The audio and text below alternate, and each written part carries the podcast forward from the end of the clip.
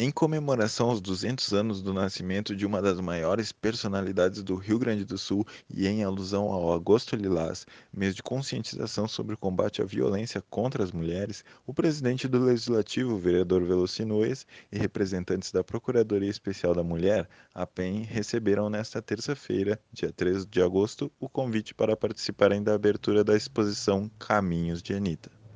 Integram a PEN atualmente as parlamentares Denise Pessoa, do PT, que está no comando do grupo, Stella Ballardim, do PT, Marisol Santos e Tatiane Frisso, do PSDB e Gladys Frisso, do MDB.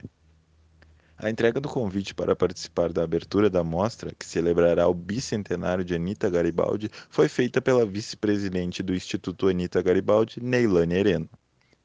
O prefeito municipal de Caxias do Sul, Adilode Domênico, também recepcionou a visita, pois estava pela Câmara no momento em que Neilane chegou.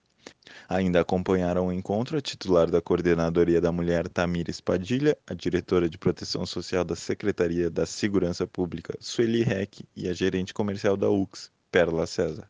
A exposição, que apresentará o acervo do órgão, será inaugurada com o lançamento do livro Anitta 200 anos, da escritora e fundadora do Instituto, Elma Santana. A exposição ficará aberta à visitação pública na sede da Secretaria da Cultura a partir das 14 horas desta quarta-feira, 4 de agosto, permanecendo até o dia 30 deste mês.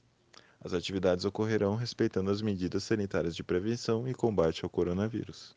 As festividades são coordenadas pela Comissão Estadual do Bicentenário de Anita Garibaldi, criada a partir do Decreto 55756, que instituiu 2021 como o Ano de Anita, em virtude da passagem dos 200 anos do nascimento da legenda.